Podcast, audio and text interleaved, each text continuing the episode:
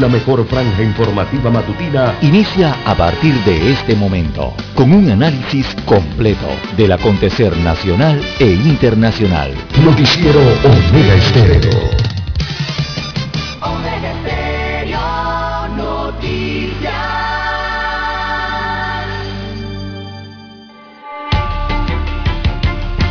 A continuación, los titulares, con los hechos que son noticias hoy.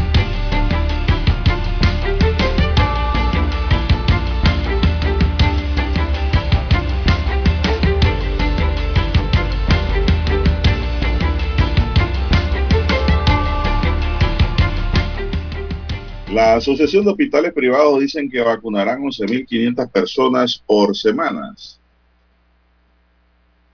Más titulares, 6.233 millones de dólares para planilla en cuenta del año 2022. El 93.4% de las muertes por COVID-19 son en personas no vacunadas, dice el Ministerio de Salud. En tanto, se registran 1.037 nuevos casos de la COVID-19, baja la cifra de pacientes en UCI. Piden crear seguro para migrantes en crisis humanitaria. El diputado Silva propone intereses preferenciales para viviendas usadas. Se aplican al menos 29 mil dosis contra el coronavirus a nivel nacional. Cámara de Comercio pide un contrato más equitativo con Panamá por Company en concesión portuaria.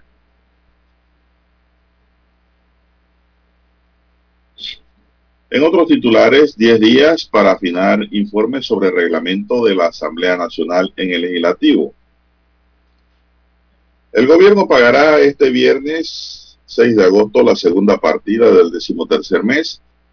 Se van a desembolsar 54.8 millones de dólares.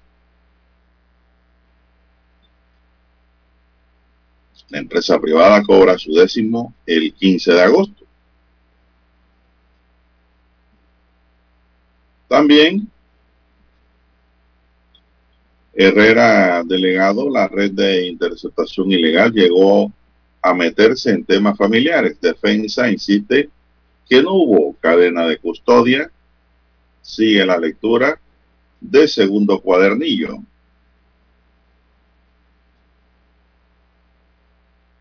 Aprueban ley que permite multar con 15 mil dólares a empresas reincidentes en contratar extranjeros de manera ilegal. El gobierno aprueba en gabinete 30.5 millones de dólares en subsidio electoral. Así es. Y la décima novena edición del Panamá Yes Festival será el 10, del 10 al 15 de enero del año 2022. Señoras y señores, estos son solamente titulares. En breve regresaremos con los detalles de estas y otras noticias. Estos fueron nuestros titulares de hoy. En breve regresamos. 7.30 AM. Infoanálisis, con entrevistas y análisis con los personajes que son noticia. La mejor franja informativa matutina está en los 107.3 FM de Omega Estéreo, cadena nacional. Omega Stereo tiene una nueva app. Descárgala en Play Store y App Store totalmente gratis. Escucha Omega Stereo las 24 horas donde estés con nuestra nueva app.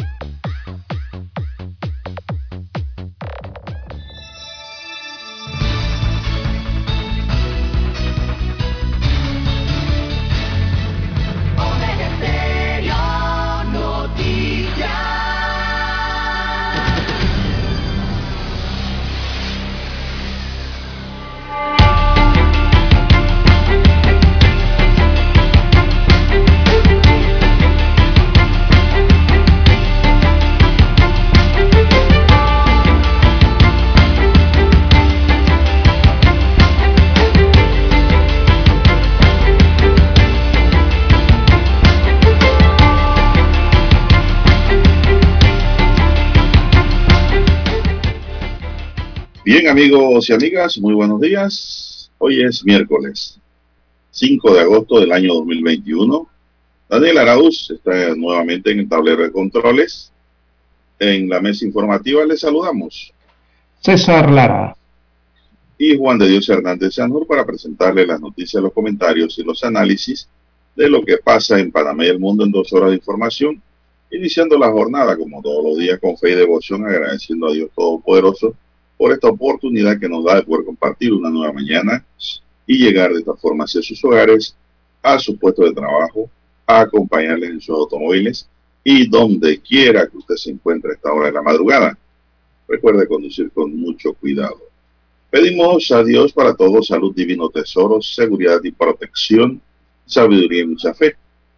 Mi línea directa de comunicación, anotenles el WhatsApp doble seis 14 14 45. Ahí me pueden escribir.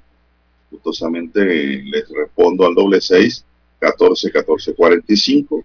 Entonces Lara está en el Twitter. Lara, díganos su cuenta.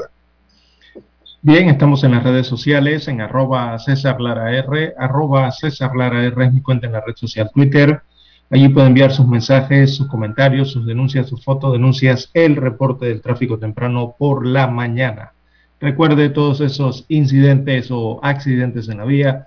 Bueno, usted lo puede reportar allí, información que le sirve al resto de los conductores.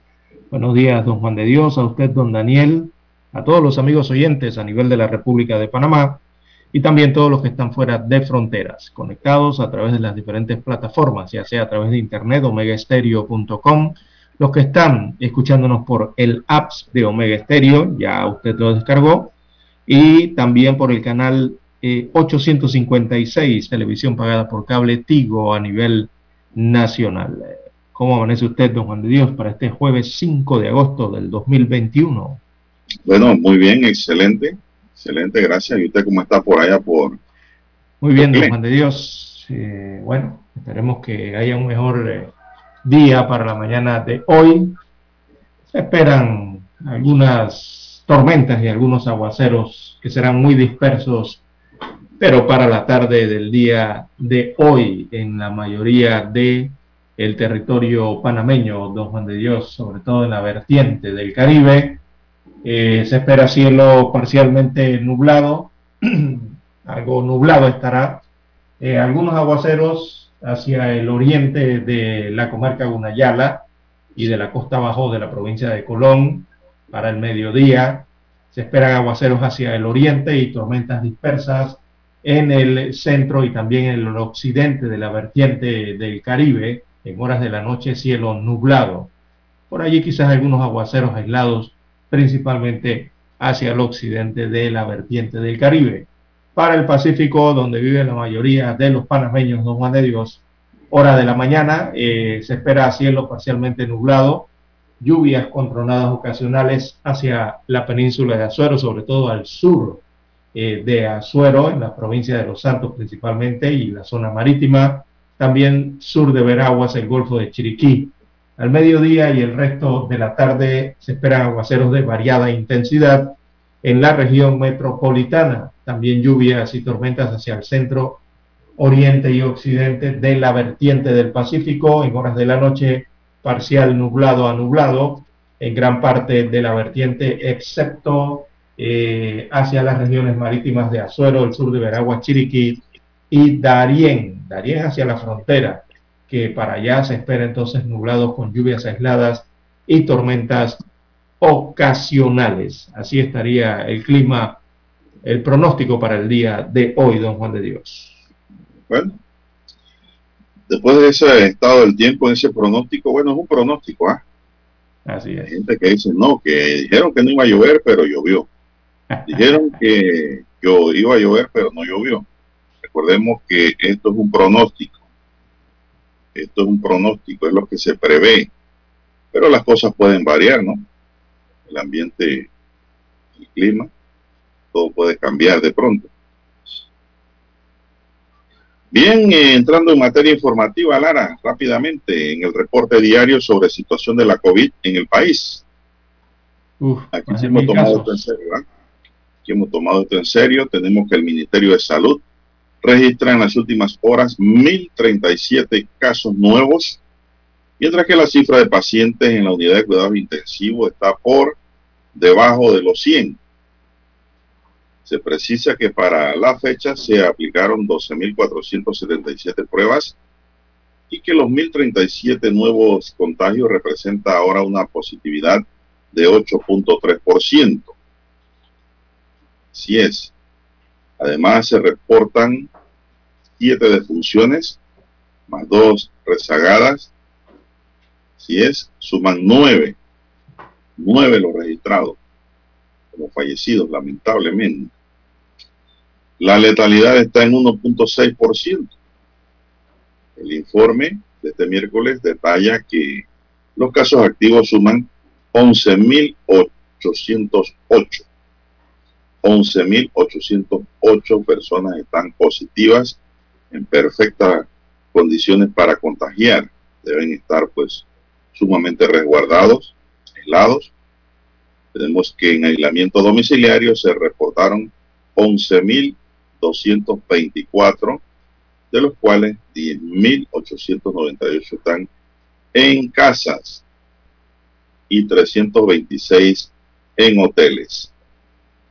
La cantidad hospitalizado es de 584 y de ellos 487 están en sala y 97 en la unidad de cuidados intensivos.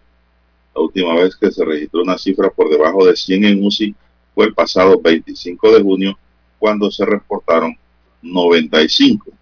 Pero a esos números hubo un momento en que llegaron como a 54, Lara. Eso subió en las últimas semanas. Así es.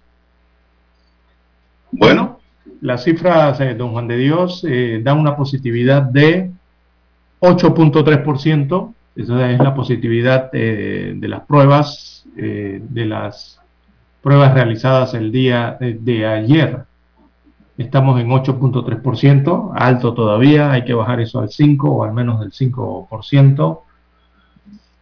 Eh, por lo menos la unidad de cuidados intensivos bajó del centenar, pero todavía está alto, está en 90 y, 97, está rayando el 100 de uso de cama en unidades de cuidados intensivos a nivel nacional. Eh, bueno, repito nuevamente. Un dato, un dato que no se da y que es importante que se dé, a mi sano entender, es que digan cuántas personas salen bien de la de unidad de cuidados intensivos. O es que ese número baja porque fallecieron. ¿Verdad? sí, no, lo dan, no lo especifican. No lo dicen. Dan a entender como que se levantaron. Y nosotros sabemos que eso no es cierto. Por lo tanto, tiene que darse el número. Y eso es importante. Sí, hay muchos datos que no se dan. Y también dan una número, aquí una cantidad de, vacunados, pero hablan de, dosis aplicadas solamente. Eh, es el problema de siempre que no te dan las segundas dosis, no te dan quienes fueron vacunados con primeras dosis. Eh, seguimos en la misma situación en cuanto al tema de los fallecimientos. No vuelven, no explican eh, quiénes tenían dosis aplicadas, quienes fallecieron que no tenían dosis Igual con los hospitalizados ocurre la misma situación. Ellos tienen los datos, pero bueno, lastimosamente no los dan a conocer. La problemática ¿no? diaria con esto del informe epidemiológico. Eh, don Juan de Dios, en el país han muerto, según lo que se verificó el último cuadro, han muerto más de 500 personas con dosis aplicadas, o sea que estaban vacunados. Eh, 5,9% de esos más de 6.851 muertes eh, tenían dosis parcial, tenían una sola dosis. O sea, eran 404 personas que fallecieron y tenían aplicada la primera dosis. También, eh, según las autoridades, 48 personas a lo largo de la pandemia fallecieron y ya tenían la dosis completa eh, aplicada, pero fallecieron 48 de ellos hasta el día de ayer. Vamos a hacer una pequeña pausa y retornamos. Noticiero Omega Estéreo. La mejor franja informativa matutina está en los 107.3 FM de Omega Estéreo. 5.30 AM. Noticiero Omega Estéreo. Presenta los hechos nacionales e internacionales más relevantes del día. 7.30 AM. Infoanálisis. Con entrevistas y análisis con los personajes que son noticia. De 8 y 30 a 9 y 30 de la mañana. Sin rodeos. Con Álvaro Alvarado. De lunes a viernes. Por Omega Estéreo. Omega Stereo tiene una nueva app. Descárgala en Play Store y App Store totalmente gratis. Escucha Omega Stereo las 24 horas donde estés con nuestra aplicación totalmente nueva.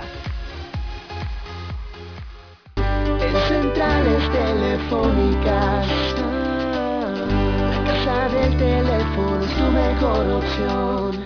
Te asesoramos y ofrecemos buena atención. Con años de experiencia, trabajando para ti.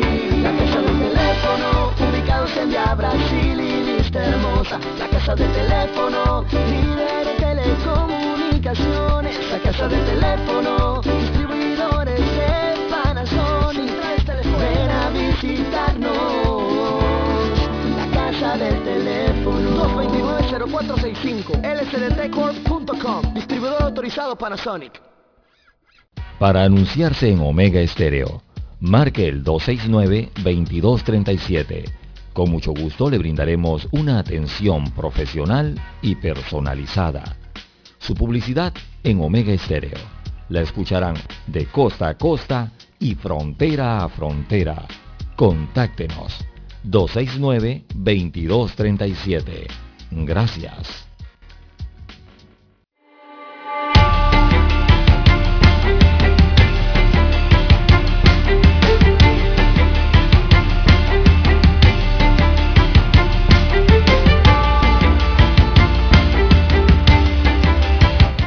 El Ministerio de Salud informó de los porcentajes de muertes y hospitalizados por la enfermedad COVID-19 y su estado vacunal. Leonardo Labrador, jefe de epidemiología del MINSA, indicó que desde el 20 de enero de 2021, el 93.4% de personas que han muerto por causa del COVID no estaban vacunados. Cifras que da a conocer el MINSA, 93.4%. Un 5.9% de los fallecidos tenían una dosis de vacuna, que mientras que un 0.7% de los muertos tenían completa las dos dosis de la vacuna, explicó la orador. El funcionario informó, funcionario informó que además que el 62% de los hospitalizados son personas no vacunadas, más de la mitad. 37.5% tienen una sola dosis y 0.5% dos dosis. Y todavía hay negacionistas que dicen que la vacuna no sirve, Lara. Paulino Vigil, de Gracia, investigador distinguido del Sistema Nacional de Investigación de la Secretaría Nacional de Ciencia y Tecnología e Innovación, explicó que los datos muestran que algunas personas al vacunarse ya están infectadas, Lara. Es otro problema y otros se infectan en los primeros 14 días luego de aplicarse la primera dosis. Entonces se enferman y dicen, no, yo estoy vacunado, pero mire la, en qué momento, ¿no? Exacto, sí. Recordó la población que a las dos semanas de la primera dosis tienen una protección cercana al 50%. Correcto. La adecuada efectividad de siete días luego de la segunda dosis, dijo el investigador. Además, subrayó que en Panamá solo una de 200 personas hospitalizadas por la enfermedad COVID-19 tiene un esquema de vacunas completo. Es decir, de cada 200 enfermos con COVID-19 en hospitales, 199 no se han vacunado. Lara. Esos datos son valiosos. Así En es. ese sentido, el MINSA comenzó ayer la aplicación de segundas dosis en el corregimiento de San Francisco, en Panamá, y en el circuito 71 de Guararé, Las Tablas y Pedací, además de Pocrí, y en la provincia de, eh, esto es en la provincia de Los Santos. La próxima semana continuará la administración de la segunda dosis en el circuito 88 en Juan Díaz y en el 72 Los Santos Macaracas, Tonosí. No obstante, se prevé aplicar la mayor cantidad de segunda dosis a partir de la tercera y cuarta semana de agosto, así como las dos primeras del mes de septiembre. En Panamá, un estimado de 16.3% de la población, dice aquí, Meta tiene dos dosis, 16.3, tienen las dos dosis contra la enfermedad. Y que están un poquito más arriba, están en el 18% aproximadamente. Bueno, esto, esto, es un dato del vacunómetro, Lara, no sé. Eh, no, están un poquito más arriba, están en 18%, por ahí andan. Eh, de, dos dosis aplicadas, o sea, de personas completamente vacunadas, esas las que realmente son vacunadas eh, y, tienen entonces la, tienen la protección que las vacunas pueden proporcionar para cómo fueron fabricadas, ¿no? O sea, son las personas que realmente están inoculadas completamente con las dos dosis. Ese 18% viene representando unas 785 eh, mil eh, personas o habitantes a nivel de la República de Panamá aproximadamente, que están completitos, o sea, están completamente vacunados. La otra mayoría tiene primeras dosis, que son más de 1.250.000 eh, personas, solamente tienen una dosis. En cuanto a las cifras que dio don Juan de Dios, bueno, eran los datos que estamos dando, eh, sacamos de los porcentajes entregados por el, por el MINSA el día de antes de ayer, eh, y ese 5.9% de personas parcialmente vacunadas que murieron representan unas 404 eh, personas que fallecieron, ¿no? 404. Y el 0.7% de las personas que tenían las vacunas completas y fallecieron eh, representando a unos 48, a unos 48 pacientes eh, que fallecieron y estaban con esquema completo de vacunación. Bueno, así están las cifras eh, sacadas en base a los porcentajes entregados. Hay que agarrar la calculadora a uno mismo, don Juan de Dios, y sacar todos los porcentajes. Eso es lo que ocurre y son eh, los porcentajes que nos hablan de entonces las, las atenciones que se dan ya en los centros hospitalarios.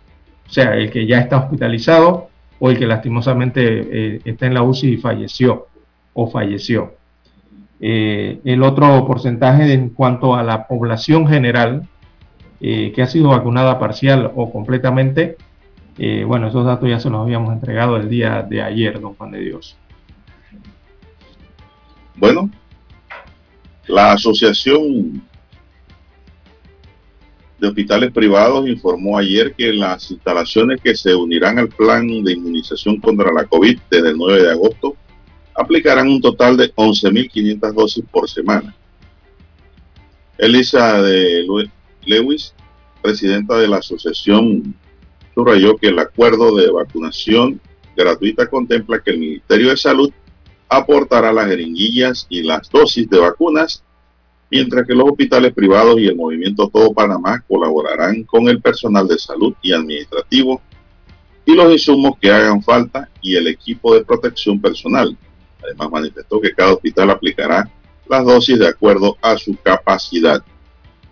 Por ejemplo, Guillermo Bailey, director médico del Hospital Nacional, dijo que colocarán 200 dosis por día y José Terán, director de la Clínica Hospital San Fernando, precisó que suministrarán unas 412 diarias en sus hospitales. Después de meses se espera, llegó el momento para que los hospitales privados se unan al proceso de vacunación contra la COVID-19 en el país. Mucho antes que llegara la primera dosis de vacuna contra el coronavirus el pasado 20 de enero, representantes de estas instalaciones de salud habían comunicado al Ministerio de Salud que estaban interesados en participar del proceso de inmunización. No obstante, fue esta semana cuando el Ministerio de Salud, a través del titular Luis Sucre, anunció que oficialmente un grupo de nueve hospitales privados, entre ellos dos del interior del país, comenzarían a vacunar desde el próximo 9 de agosto. Así que bueno, una ayuda de todas maneras, Lara. Claro que sí, eh, 400 vacunas diarias. Eh, un promedio de 300, que es lo que veo allí, promedio entre los nueve hospitales. Eh, por nueve, imagínense ustedes, eso, eso ayuda, claro que ayuda.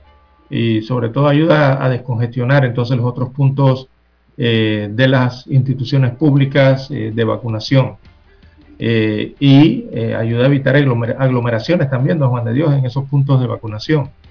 Y también poder mover personal, porque si tienes a los hospitales privados brindándote ese apoyo, eh, recordemos que hay que hacer una vacunación rural también. Eh, cuando le hablan de áreas de difícil acceso, cuando le hablan de esos barridos eh, que se hacen regularmente, esos barridos son porque son áreas de difícil acceso en las provincias, recordemos las montañas o las comarcas. Todavía hace falta llegar allá, don Juan de Dios, a esas áreas a vacunar y para eso se requiere personal disponible. Quizás pueda tener un poco más de personal el MINSA eh, y la Caja del Seguro Social ahora que se unen eh, estos brazos eh, que van a ayudar en la vacunación en los hospitales privados. Bueno, Lara, de hecho, dijo el ministro que la jornada se hará solamente a través de previa cita en los hospitales privados. No vayan para allá a aglomerarse. Sí, a través de la plataforma, ¿no?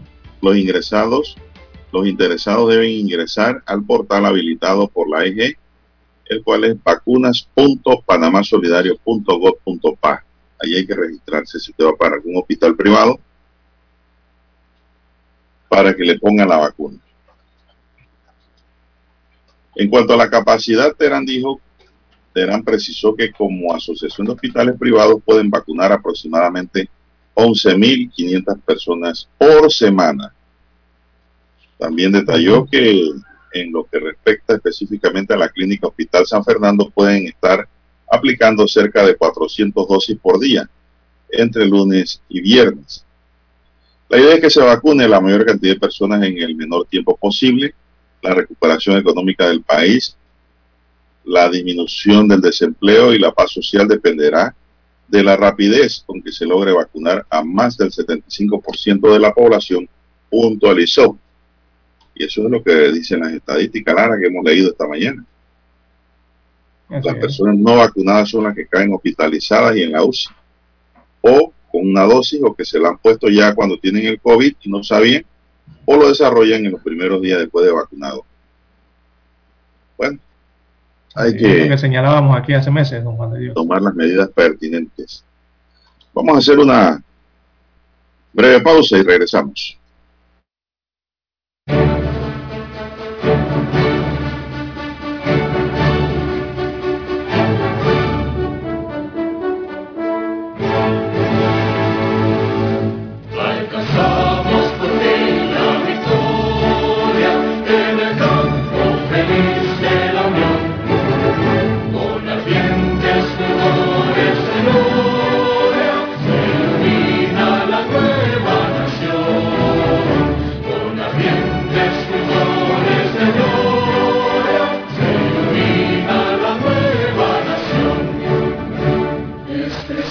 quiso cubrir con un velo del pasado.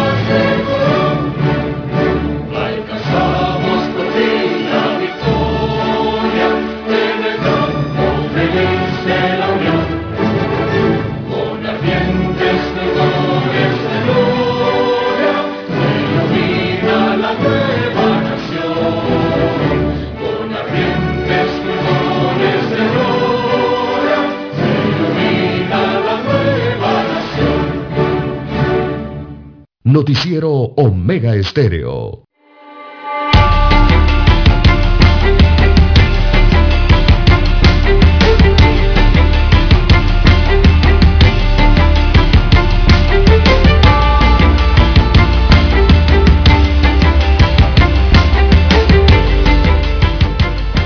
Bien, amigos oyentes, las 6.4, 6.4 minutos de la mañana en todo el territorio nacional. Bueno, aprueban una ley, Lara, que permite multar con 15 mil dólares a empresas reincidentes en contratar extranjeros ilegales. Ya se va a poner orden en este, en este renglón.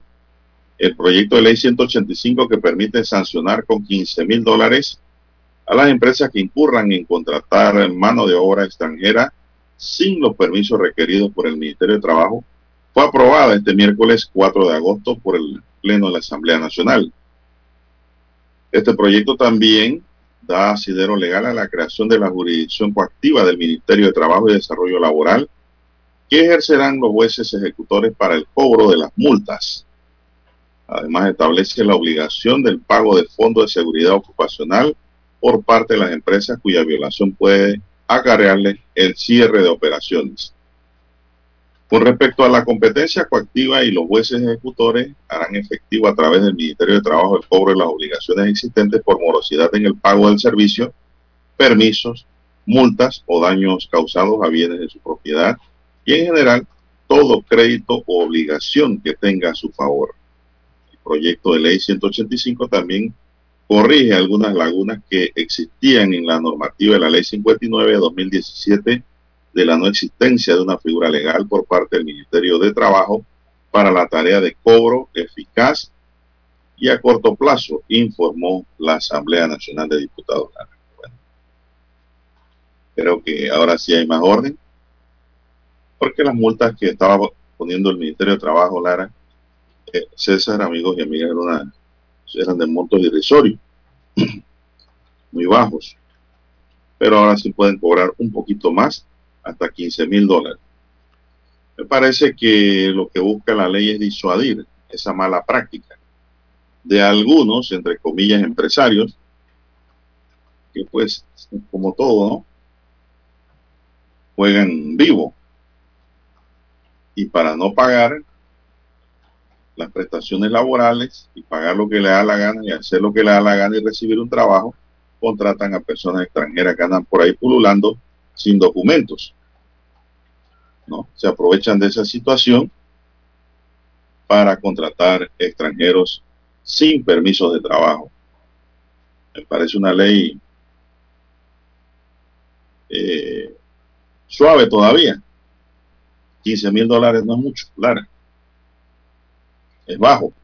Pero lo, que busca, lo que busca la ley es disuadir esa práctica. Porque usted se pone a tirar números, usted contrata extranjero, Clara, sin permiso de trabajo, no paga seguro social, no paga impuestos sobre la renta, no paga nada, seguro educativo para el IFARU no paga, eso se requiere para los estudiantes que vienen formándose.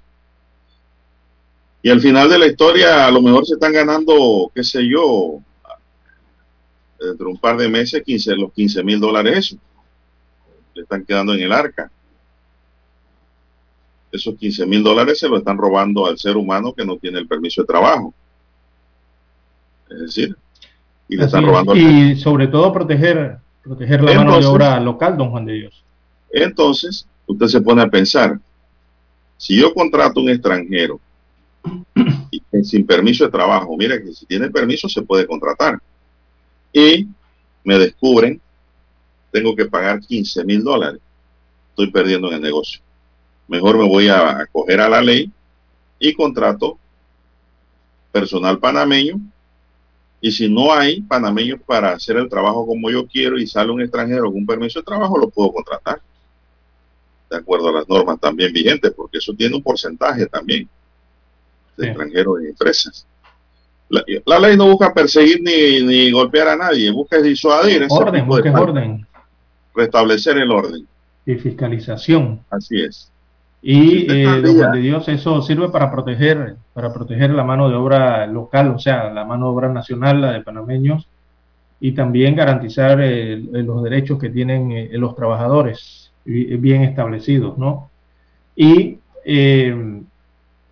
e, eso también viene a ayudar al tema de las... Hay profesiones específicas en el país, recuerdo, Juan de Dios, que son protegidas, como lo que usted nos está señalando. Entonces, eh, también esto podría ayudar a, proteger eh, e, ese, eh, ese, eso en específico que hay con estas protecciones protegidas en la República de Panamá. Bueno, veremos la pronta sanción del presidente de la República de esa nueva ley aprobada por la Asamblea, que me parece que no es mala. Es una buena ley que restablece el orden que se necesita, y más en estos tiempos. Uy, sí. ¿Qué más tenemos, don César, por allá? Bueno, don Dani alza su mano pidiendo un cambio. ¿verdad? Eh, hacemos la pausa y retornamos con más información. Somos Omega Estéreo. 40 años siendo la cadena nacional en FM estéreo, pionera en Panamá. Desde los estudios de Omega Estéreo, establecemos contacto vía satélite con la voz de América. Desde Washington, presentamos el reportaje internacional.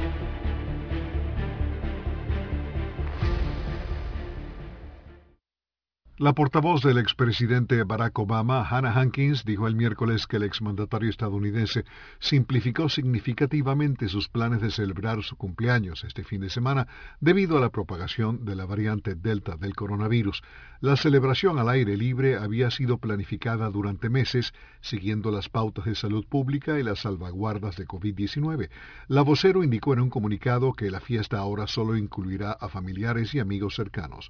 Obama, que cumplió 60 años el miércoles 4 de agosto, tenía previsto celebrar la ocasión en su residencia de la isla Martha's Vineyard en Massachusetts el sábado con cientos de exfuncionarios de su gobierno, donantes demócratas y celebridades.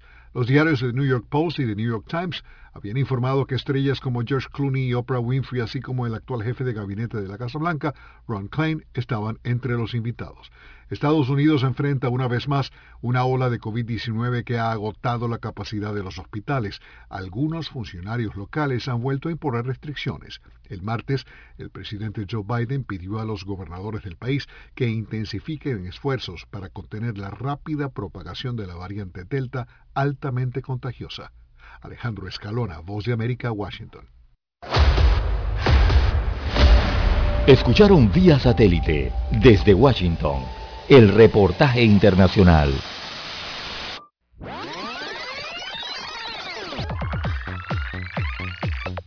Omega Stereo tiene una nueva app. Descárgala en Play Store y App Store totalmente gratis. Escucha Omega Stereo las 24 horas donde estés con nuestra aplicación 100% renovada.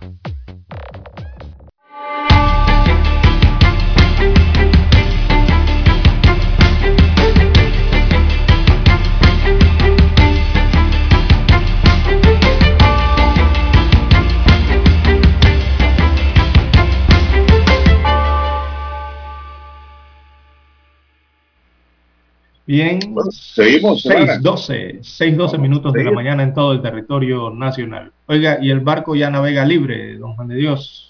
El barco de bandera panameña. Cuéntenos. Eh, del cual señalábamos ayer.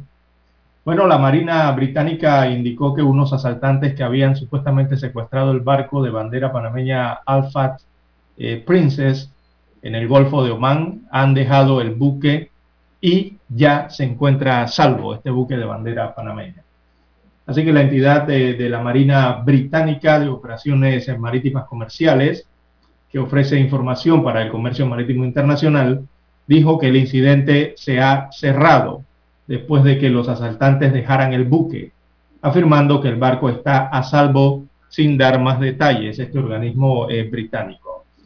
Así que afirmaban desde este punto del planeta que un buque había sufrido un potencial secuestro no relacionado con la piratería en el Golfo de Omán, al este de la costa de Fujairat, en los Emiratos Árabes Unidos, eh, sin dar más detalles. Bueno, el barco ya ha sido, eh, eh, está navegando de forma libre Y según las Fuerzas Armadas de Irán, que también hablaron ayer, dijeron que los incidentes de seguridad registrados en la víspera en el Golfo de Omán son una especie de guerra psicológica, según dijo Irán, con el objetivo de eh, preparar el terreno para un nuevo acto de aventurerismo, según señalan las eh, fuentes desde Irán. Bueno, gracias a Dios el barco está bien, don Juan de Dios. No pasó a mayores la situación. Este barco de bandera petrolera. Para mí, gracias a Dios, la tripulación y sus ocupantes, ¿no? Eh, están bajo resguardo. Claro, claro. Bueno, aquí en Panamá, Lara, el juzgado tercero liquidador de cuentas penales, realizará mañana la audiencia preliminar a 51 imputados por la presunta comisión de los delitos de corrupción de funcionarios públicos, asociación ilícita para delinquir sobre la fe pública y blanqueo de capitales a través de la asignación de contratos para obras públicas que eran realizados por la sociedad Blue Apples, la manzana azul. Vuelve. La audiencia estaba originalmente programada para el 19 de abril pasado, pero fue suspendida por la juez Valoisa Martínez porque varios abogados defensores no asistieron por diferentes motivos. Por ello, la jueza dispuso la designación de defensores públicos en la eventualidad que algún abogado defensor no pueda acudir a la audiencia de este 5 de agosto, tal y cual como lo explicó la mesa, que lo iba a hacer la juez en efecto asimismo lo hizo. La audiencia se celebrará en el Teatro Balboa, dada la gran cantidad de imputados, abogados defensores y funcionarios del Ministerio Público que participarán de este acto. Se desconoce si a la audiencia se permitirá la entrada a miembros de la prensa o si la cobertura podrá ser seguida de manera virtual. Ese caso inició el 30 de octubre de 2017, mire usted, a través de un informe de inteligencia policial en que se hacía referencia del desvío de fuente, fuertes sumas de dineros a través de la sociedad Blue Apple con el propósito de blanquear dineros provenientes del pago de sobornos entregados por la concesión de contratos de infraestructura pública, a través de las coimas. Así es, en el diario La Prensa de hoy, Lara, está el nombre de todas las personas que están involucradas en esa investigación y que tendrán pues la oportunidad en este juicio de demostrar la inocencia de sus personas a través de sus abogados, ya sean particulares o defensores eh, públicos, Lara. En la lista destacan aquí, vamos a ver, por el delito contra la administración pública se procesa a Juan Daniel Girón Samaniego, César Jaramillo Gutiérrez, Federico José Suárez Cedeño, conocido como Pepe Suárez, Jorge Ruiz Sánchez también, y Giacomo Tamburelli. Por la supuesta comisión de delito de asociación ilícita para delinquir. Ya la lista es más larga. Allí están Jorge Ruiz Sánchez, Federico Barrios Alain, Joaquín Rodríguez Salcedo, José Henry Izaza, Manuel Ruiz, Alberto Arbezú, como sabía. Mire usted, mi amigo está ahí. Como no, Alberto Arbezú fue mi director, Lara, en Telemetro. En los tiempos que trabajé allí no sabía que estaba en esta lista. Bueno, ojalá pueda probar su inocencia. Alexis Castillo, Pastor Campos, Corina Ruiz, Francisco Rosales, Luz de Seda, Lisbeth Lane, Martín Rosales, Aristide León, Octavio Samaniego, eh, Darla Balaín, Silvia Rojas, Juan Ojeda, José Gómez, Marcelino Martínez, Maribel Oberto, María Su Gutiérrez, Génesis de Gracia Aguilar, Federico José Suárez Cedeño, de nuevo, este otro delito, el exministro, y Melina Cano Achurra. Por la supuesta comisión de blanqueo de capitales, que es un delito más pesado todavía, están Jorge Ruiz Sánchez, Joaquín Rodríguez Salcedo, Manuel Ruiz, Alexis Castillo, Corina Ríos, Liz de Seda, Aristide León, Darla Alain, Juan Ojeda, Marcelino Martínez, Marisú Gutiérrez, Martín Rosales, Luis Antonio Donadío, María Antonia Lee, Ricardo Francolini Arosemena, Felipe Leste, Perico José Suárez Cedeño también, ya lleva tres imputaciones. Luis, Luis Enrique Martinelli Linares, que está detenido en Guatemala. Corporación y Energía del Istmo, representantes legales José Luis Parrides. Ricardo Alberto Martinelli Linares, que está detenido en Guatemala también. Jaime Martín de la Espriella. Crestel Jensel Herrera, Víctor González, Luis Olivares, Félix Guillermo Abadía, en Fundación Lemar y representante legal Marta Martinelli de Linares, la primera dama. También está involucrado en la investigación. Así es. Eh, sigue aquí la lista. Federico Barrios también acá. José Henry Izaza, Alberto Arbezú, Pastor Campos, Francisco Rosales, Lilibet Lane, Octavio Samaniego, Silvia Rojas, José Gómez, Maribel Oberto, Génesis de Gracia, Teodoro Garrido Bernal, José Augusto Stock Arias, María Bagatela de Papa Dimitrio, Evelyn Vargas Reinaza, Valentín Martínez Vázquez, Melisa Cano Achurra, Jaime José Ford Castro. También están en la lista George Moreno Pérez, Venero, Luis Alberto Casas Arias, Alcides Antonio Bernal, Adolfo de Barrio Mancini, conocido como Chichi de Barrio. Chichi de Barrio. Secretario. En Italia. Por la supuesta comisión de delito contra la fe pública aparece Fernando Alberto Cepeda García. Así es.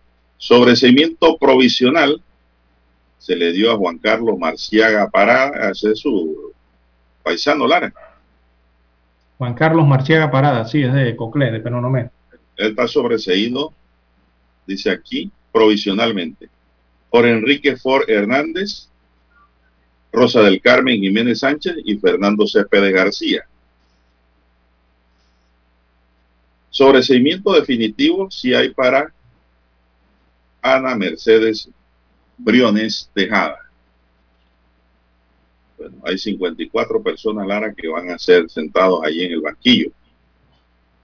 Los principales imputados, dice la prensa para hoy, son Federico Suárez y Jorge Churro Ruiz, ex ministro y ex administrador de contrataciones del Ministerio de Obras Públicas, Joaquín Rodríguez Salcedo, ex vicepresidente de Factoring de Global Bank, banquero, Federico Barrios, abogado de Blue Apple Service, y los hermanos Luis Enrique y Ricardo Alberto Martinelli, actualmente detenidos en Guatemala, a pedido de extradición por los Estados Unidos, donde son investigados por otros delitos. En este caso, la Fiscalía logró acuerdos de pena aquí con los empresarios Carlos Cerdas y Juan Alexis Rodríguez. Carlos Cerdas, que, Carlos Cerdas que está detenido allá en Costa Rica también, ¿no? Ajá. Y Julián París y Jorge Espino de Conceptos y Espacios. Eso hicieron acuerdos, Lara, de pena. Sí, recordemos que se realizaron unos, unos nueve, fueron casi nueve, diez, me parece, eh, acuerdos de colaboración o, de pena, como le conocen, en esta investigación, en que los imputados, como ustedes bien señala, figuran allí exministros de Estado, eh, figuran servidores públicos y figuran particulares.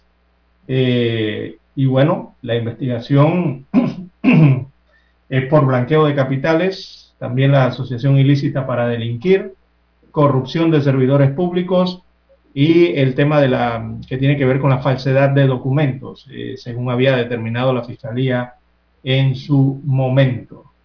Eh, entonces, eh, hay que constatar allí, don Juan de Dios, comprobar entonces que los dineros mal habidos debían ser depositados en la empresa Blue Apple mediante estos mecanismos, ¿no?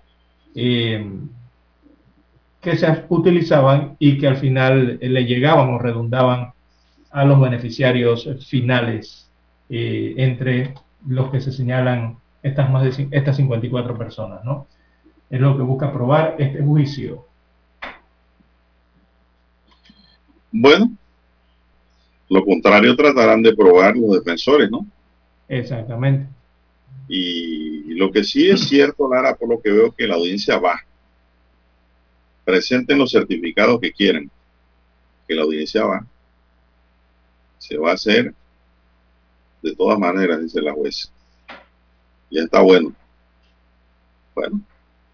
Bueno, este es el caso que está relacionado eh, con las empresas constructoras de ese periodo 2011-2014. Fue cuando eh, este es el periodo de investigación 2011-2014 y eh, esas empresas que mantenían entonces los contratos adjudicados con el Estado. Y cuando se determinó a través de las fiscalías que una sociedad anónima, esta denominada Blue Apple Services, eh, fue creada por varias personas con el propósito eh, supuestamente de disfrazar o blanquear dineros obtenidos de coimas o sobornos recibidos por empresarios a cambio de la agilización en los pagos a recibir por la ejecución de dichas obras, por lo cual entonces eh, se valieron de o se valió de cuentas bancarias y de inversión a nombre de la misma. Esto según eh, detalla la Fiscalía Anticorrupción eh, para este caso de Blue Apple,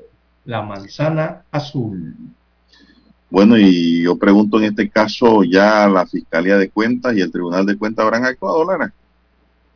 No hay información. No tengo datos sobre ello. Ellos pueden actuar paralelamente con el Ministerio Público. Ellos no tienen que esperar ningún resultado de ninguna audiencia penal. Ellos tienen autonomía para actuar, autonomía que le da la propia ley que crea este organismo para cautelar bienes. No sé, si ellos están trabajando en el tema, que yo pienso que sí, porque estamos hablando de bienes públicos, dinero del Estado. Correcto. Ahora bien, don Juan de Dios, eh, una consulta, eh, señalan aquí, eh, ah, mencionó a varias personas, varios imputados que no están en el territorio nacional, están fuera del país. Mencionó uno que está en Italia, otro que está en Costa Rica y otros que están en Guatemala.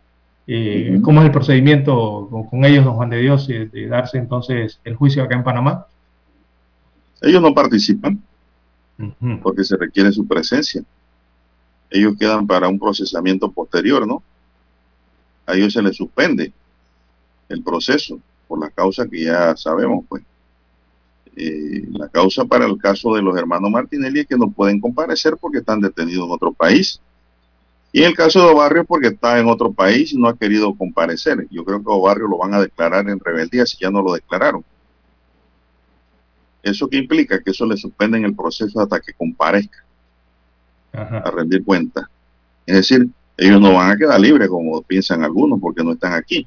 Así que de nada vale esconderse Lara y tratar de burlar la ley. Tarde o temprano tienes que rendir cuenta. Para eso están las adecuaciones establecidas en el sistema procesal, ya sea en el inquisitivo, porque este forma parte de un resabio ya del inquisitivo, o del sistema penal acusatorio.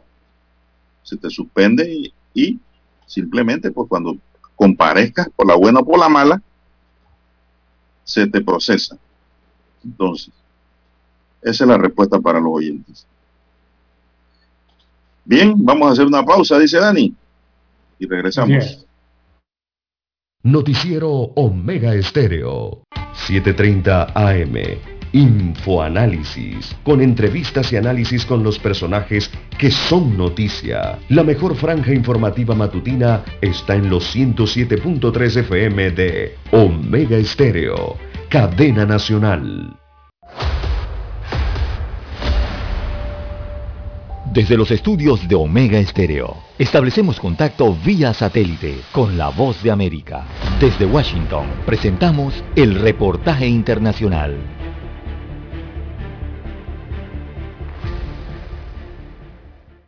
A dos meses de las elecciones intermedias, los mexicanos tuvieron la oportunidad de regresar a las urnas el domingo pasado, al celebrarse la primera consulta constitucional El ejercicio fue promovido por el presidente Andrés Manuel López Obrador con el fin de que los ciudadanos decidieran si debían iniciarse procedimientos jurídicos en contra de los últimos cinco expresidentes de México. Sin embargo, la Suprema Corte modificó la pregunta y quedó de manera muy ambigua. En la consulta participaron 6.663.000 ciudadanos, lo que equivale a un 7.1% de la lista nominal de electores, muy lejos del 40% necesario para hacerla vinculatoria. Pese a ello, López Obrador negó que se haya tratado de un fracaso, señaló que lo importante es que se inició camino para ejercicios de democracia participativa. Lo que sigue ahora, añadió, es el proceso de revocación de mandato del presidente previsto en la Constitución para marzo del 2022, pero sin leyes secundarias que lo reglamenten. No nos vamos a aburrir, no vamos a estar bostezando, porque el bloque conservador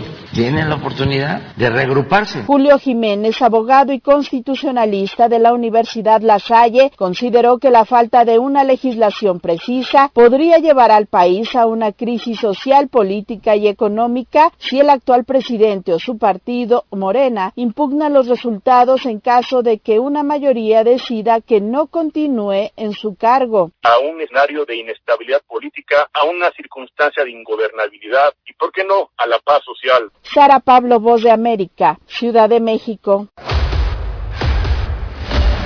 Escucharon vía satélite desde Washington el reportaje internacional. Problemas de tierra, accidentes graves, reclamos a aseguradoras, incumplimientos de contratos, reclamos de herencias, todo asunto civil y penal, consulte al 6614-1445. Ahora contamos con el servicio de asesoría, confección de pliegos de cargos, impugnación y defensa en materia de contrataciones públicas. 6614-1445.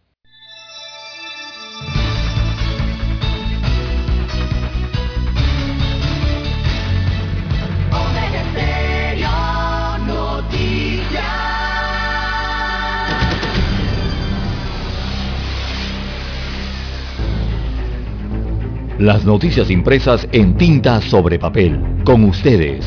Escuchando el periódico. Los titulares de las primeras planas de los diarios estándares de circulación en Panamá.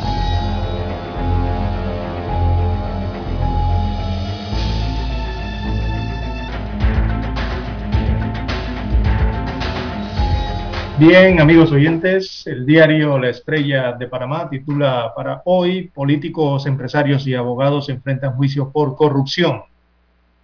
Hoy se inicia el juicio preliminar por el caso Blue Apple, conocido también como el Odebrecht de Panamá, en el que están vinculados funcionarios, empresarios y abogados en una trama de cobro de coimas en licitaciones de obras públicas durante el gobierno del expresidente Ricardo Martinelli Berrocal son 58 las personas procesadas por cuatro delitos. También para hoy tenemos, amigos oyentes, Standard Poor's eh, reafirma grado de inversión.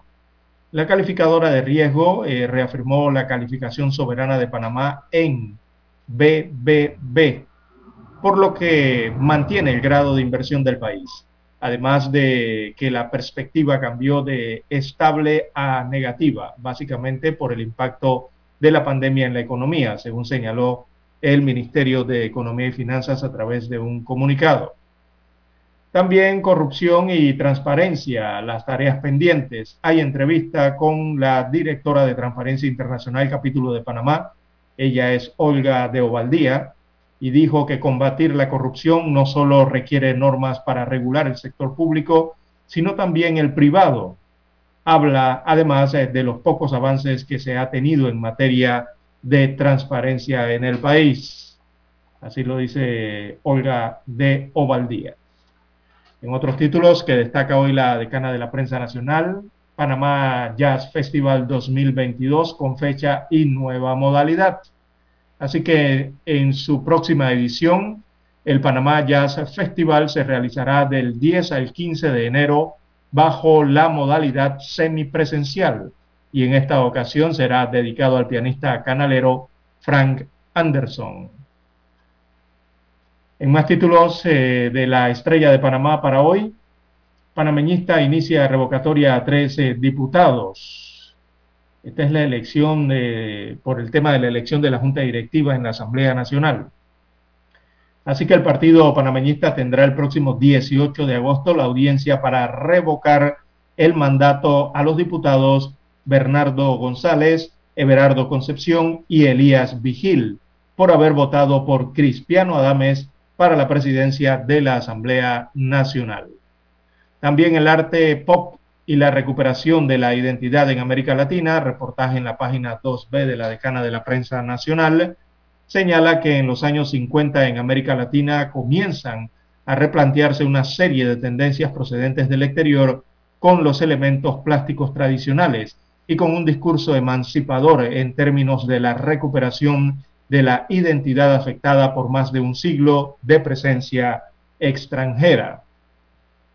La fotografía principal del diario La Estrella de Panamá fue captada en el corregimiento de Tocumen, en el distrito de Panamá. A pensar en París 2024, la titula La Estrella de Panamá, y en la gráfica se observa la llegada de la boxeadora y sargento segundo o segunda de la Policía Nacional, Ateina Bailon. Ella regresó al país luego de su participación en los Juegos Olímpicos de Tokio 2020 dijo que ya comienza a pensar en la próxima cita, que será en Francia 2024, será en París. La historia de la participación femenina en los Juegos Olímpicos está allí en la página 6B del diario La Estrella de Panamá. Bueno, y, recordemos que Ateina Bailon tiene 32 años de edad. Así que yo creo que sí le da ¿verdad? 32 eh, más, más 2 son 34, todavía, todavía tiene para varias Olimpiadas. Bien, el cuadro COVID-19 eh, del diario La Estrella de Panamá destaca 438.781 casos confirmados, también 6.860 es el número total de fallecidos a lo largo de la pandemia, Específicamente en la última jornada se reportaron 1.037 nuevos casos, nuevos contagios, es el resultado de las pruebas. Y ayer también se oficializaron eh, siete fallecimientos, a los cuales hay que sumarle dos muertes rezagadas, así que en total se contabilizaron nueve decesos el día de ayer. En cuanto a los recuperados, son 420.113 a esa contabilidad, entonces llegan los curados y restablecidos de esta enfermedad. Bien, amigos oyentes, son los títulos de la estrella de Panamá para hoy. Pasamos ahora a los que tiene en portada el diario La Prensa. Bueno, la prensa dice hoy hospitales privados vacunarán a unas 11.500 personas por semana. Y aprovecho para responderle a un oyente que nos preguntó si eso tenía un costo. No, no, no tiene costo alguno. Solo tiene que inscribirse. Es la respuesta. El 93.4% de las muertes por COVID-19 son personas no vacunadas, dice el informe del Ministerio de Salud. Así es. 6.233 millones para planilla en cuentas de 2022 en finanzas públicas. El gasto previsto para servicios personales o planilla del sector público no financiero para el próximo año asciende a 6.233 millones de dólares, con un aumento de 190 millones de dólares si se compara con lo previsto en el 2021. MINSA registra 1.037 casos nuevos de la COVID-19, baja la cifra de pacientes en UCI. Piden crear corredor seguro para migrantes. En una crisis, dice, una crisis humanitaria sin precedentes. Los límites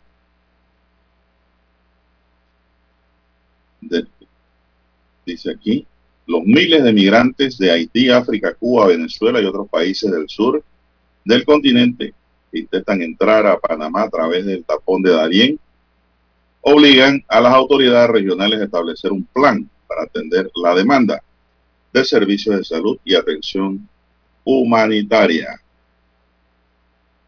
Diputado Silva propone interés preferencial para viviendas usadas. cambios a la ley.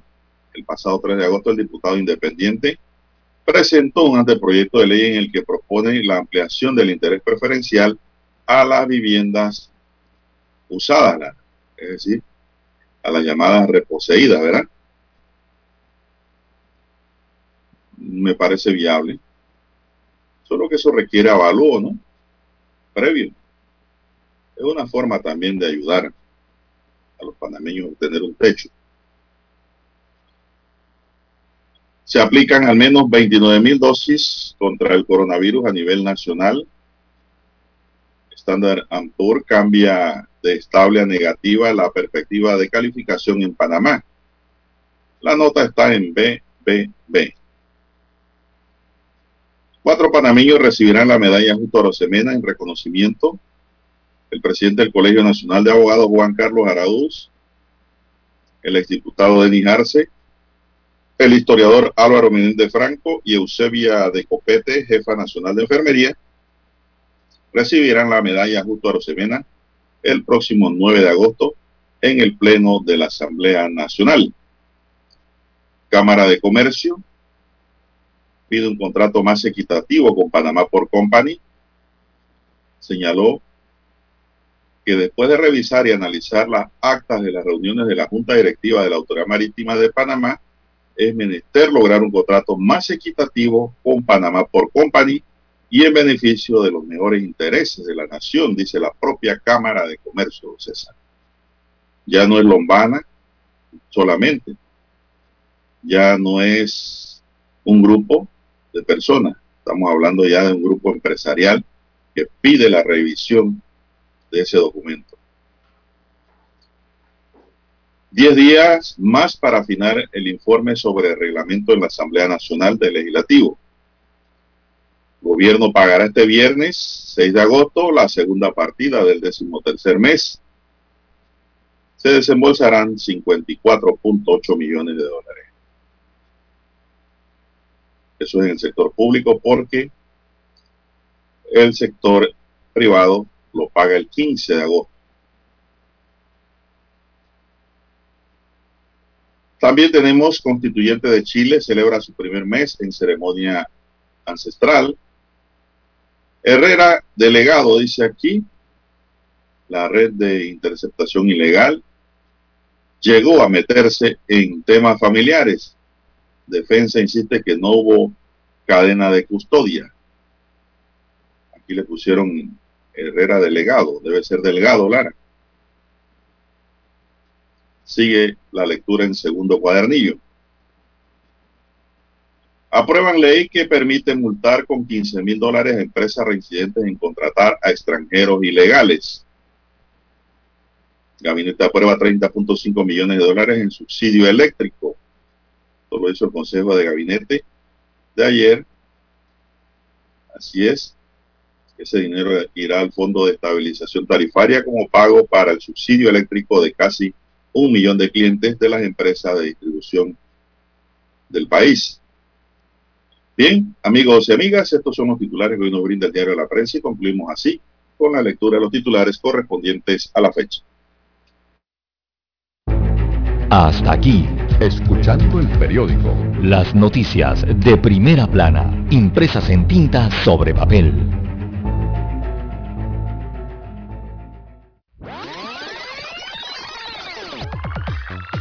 Omega Stereo tiene una nueva app. Descárgala en Play Store y App Store totalmente gratis. Escucha Omega Stereo las 24 horas donde estés con nuestra nueva app.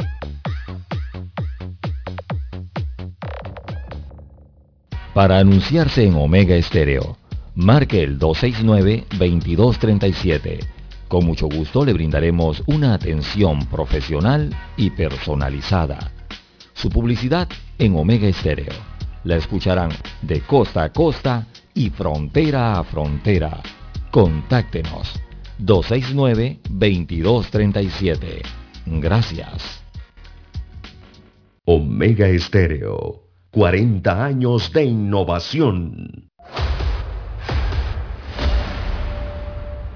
Desde los estudios de Omega Estéreo, establecemos contacto vía satélite con la voz de América. Desde Washington, presentamos el reportaje internacional.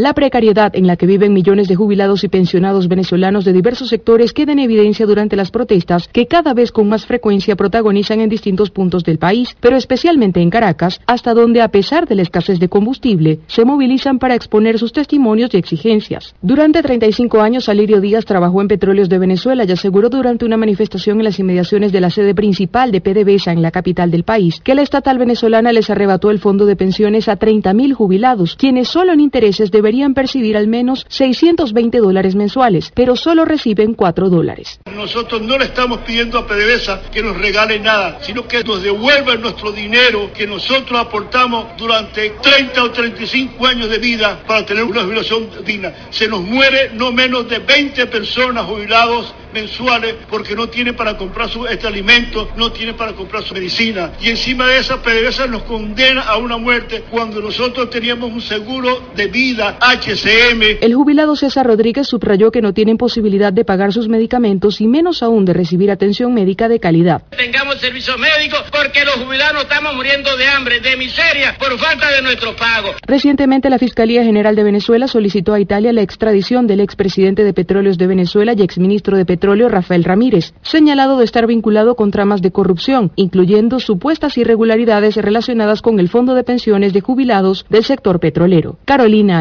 alcalde Voz de América, Caracas. Escucharon vía satélite desde Washington el reportaje internacional. Omega Estéreo, 40 años innovando. Es momento de adentrarnos al mar de la información. Este es el resultado de nuestra navegación por las noticias internacionales más importantes en este momento.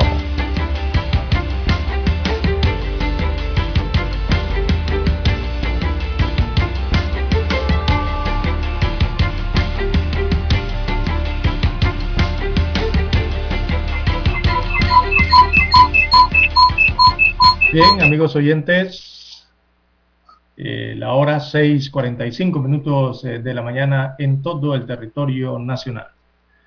Bueno, a nivel internacional de relieve, eh, el área americana, precisamente en nuestra región, en Centroamérica, crece la tensión en Nicaragua con el arresto de la candidata a la vicepresidencia de Nicaragua por parte de la oposición. Esta es la candidata de la oposición. Ella se llama Berenice Quesada. Es una joven de 27 años de edad y ella fue detenida horas después de que un grupo de ciudadanos nicaragüenses solicitara inhabilitar su candidatura por supuesta apología del delito e incitación al odio. Así que fue arrestada la aspirante a la vicepresidencia de Nicaragua por parte de eh, los partidos de oposición. Así que diversos sectores en ese país eh, y a nivel internacional han repudiado desde ayer este arresto domiciliario que le han impuesto y la inhabilitación a la candidata a la vicepresidencia de Nicaragua, eh, Berenice Quesada. Ella es la, una de las abanderadas entonces por la Alianza Ciudadanos por la Libertad, que es esa, son esas siglas C por CXL, que usted ve en las redes sociales y en Internet. Bueno, ese es Ciudadanos por la Libertad de Nicaragua. Y esto ocurre, don Juan de Dios, a tres meses de las elecciones generales. Así que se está exigiendo la inmediata liberación y el respeto a la integridad física de esta joven de 27 años de edad, quien desde hace algunas horas está bajo régimen de casa por cárcel según eh, han denunciado los bloques opositores en Nicaragua. Don Juan de Dios. Eh, bueno, esto ha recibido mucho apoyo y repudian la persecución, sobre todo apoyo internacional, eh, y repudian la persecución que se está dando en, Nicaragua por parte del régimen de Daniel Ortega Murillo en contra de o contra Berenice Quesada. Así que se está pidiendo los, el respeto a los derechos humanos y también la inmediata libertad de esta joven. Muy bien. Y esto ocurre cuando, cuando Daniel Ortega anunció también hace algunas horas su candidatura a la presidencia de la República de Nicaragua. Eh, don Juan de Dios, la verdad es que este candidato ha batido todos los récords que hay en Nicaragua para un político. No quiero oposición. Exactamente. Todos los récords, los que usted busque, quién se ha candidatizado más, cuál es el político que más periodos tiene eh, en un cargo público en Nicaragua, por donde usted lo busque, todos esos récords los ha batido eh, Daniel Ortega, precisamente por esto, ¿no? Eh, él es el político nicaragüense que más veces se ha presentado como candidato presidencial. Se ha presentado ocho veces, don Juan de Dios, a la, candidatura a la presidencia de Nicaragua. Y también como jefe de Estado, es el eh, jefe de Estado con más tiempo en el poder. Ya él tiene 25 años y 7 meses de ser presidente de un país, don Juan de Dios. Bueno. Andrew ¿cómo? suena ese nombre? El gobernador demócrata de Nueva York enfrentaba ayer más presión para que renuncie un día después de que la Fiscalía de este estado hiciera público un informe de supuesto acoso sexual a 11 mujeres en su trabajo. La gran manzana Curtis Sliwa organiza, organizó ayer una manifestación frente a las oficinas del gobernador. En la tarde del pasado martes, el presidente de Estados Unidos, Joe Biden, pidió a Como que renunciara. Lo hizo luego de que la Fiscalía General del Estado de Nueva York, Leticia James, informara que Como impuso un clima de miedo dentro de su administración, besos y abrazos no deseados, eh, toqueteos e insinuaciones sexuales una pesquisa independiente de cinco meses concluyó que como acosó sexualmente a varias mujeres y al hacerlo violó la ley federal y estatal, dijo la fiscal.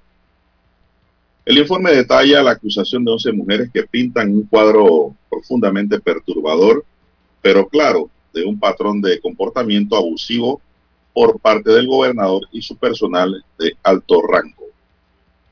Como negó las acusaciones, y ha hecho circular una serie de fotografías en la que le muestra, en la que se le muestra besando a diferentes personas, especialmente hombres, para mostrar que esto es normal dentro de sus actividades políticas, como del famoso hijo del famoso gobernador Mario Como, exsecretario de Vivienda en el gobierno de Bill Clinton y amigo del presidente Joe Biden, se volvió muy popular por su gestión al inicio de la pandemia, tanto que muchos lo adelantaron a postularse a la Casa Blanca. Pero eso se ha caído, Lara. Eso está ocurriendo en los Estados Unidos, en Nueva York. Es, él es del Partido Demócrata, don Juan de Dios. ¿Cómo es del Partido Demócrata? Y bueno, él ha negado, él ha insistido en que nunca tocó a ninguna mujer de manera inapropiada, ni se insinuó sexualmente a ninguna mujer durante su administración o, quienes laboraban con él, ¿no? Eh, ha exhibido entonces un video eh, que se ha hecho viral también en las redes sociales con varias fotografías de sus muestras de afecto a lo largo de los años a figuras públicas, entre ellas eh, también a Biden, ¿no? Y preguntado por si se le molestaba que hubiera usado una foto de él el presidente Biden abrazándolo, ¿no? Para defenderse. Eh, Biden respondió, eh, ante eso estoy seguro de que algunos abrazos fueron totalmente inocentes, pero aparentemente la fiscal de Nueva York, la fiscal general, ha decidido que hay cosas que no lo fueron, eh, dijo Biden referente a esa fotografía en específico que apareció en ese reel, ¿no? de gráficas en que como señalaba no, no, eran de ningún aspecto eh, sexual ni de, ni de forma inapropiada eh, sus muestras de afecto. Bueno, dice que él abrazaba y besaba a los hombres también. Bueno. Eso es muestra de afecto. Muy europeo, muy, muy a la italiana. Así es, así es. Lo cierto, Lara, lo cierto es que la ley no deja eh, una moraleja. La ley de acoso también existe en Panamá, para que sepan, ¿eh? y en casi todos los países del mundo.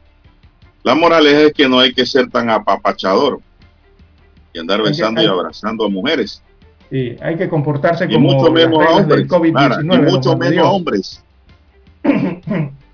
bueno, lo que hay es que aplicar las reglas del COVID-19 hacia el futuro, don Juan de Dios. Distanciamiento social. Sí, pues digo. Para evitar estas cosas. Así es. Es que también hay, hay, hay, hay hombres besones, Lara. Eh, y quieren besar bueno, a toda eh. la mujer que ven. Y si están mayores, la babosean. Hay que dejarse de eso ya. Uno, porque existen las leyes de acoso. Y dos, porque la pandemia, Lara, ha venido de hecho a regular la materia. Así que ya eso debe ir quedando en la historia. Así es. Bueno, vamos a ver cómo le va con ese informe de 169 páginas que eh, tiene que enfrentar entonces a estas 11 denunciantes que alegan o describen, eh, según la fiscal con gran detalle, eh, lo que consideran perturbador, eh, humillante, incómodo e inapropiado de las eh, de las actuaciones de cómo, ¿no? En el comportamiento específicamente del gobernador y señalan que eso fue fueron encuentros y fueron repetidamente, según las denunciantes. Bueno, en otro tema, Lara, son las 6.55. A manejar con mucho Sí, cuidado. temas internacionales. Así es, a manejar con mucho cuidado. El gobierno de Estados Unidos abrió una investigación, Lara, también, Ajá. para ver qué ha pasado con una botella de whisky de 5.800 dólares regalada por Japón al exsecretario de Estado Mike Pompeo, pero que al parecer ha desaparecido, informaron ayer medios estadounidenses. Funcionarios japoneses entregaron la botella al Departamento de Estado el 24 de junio de 2019, informó The New York Times, señalando que Pompeo estaba en una visita a Arabia Saudita en ese momento.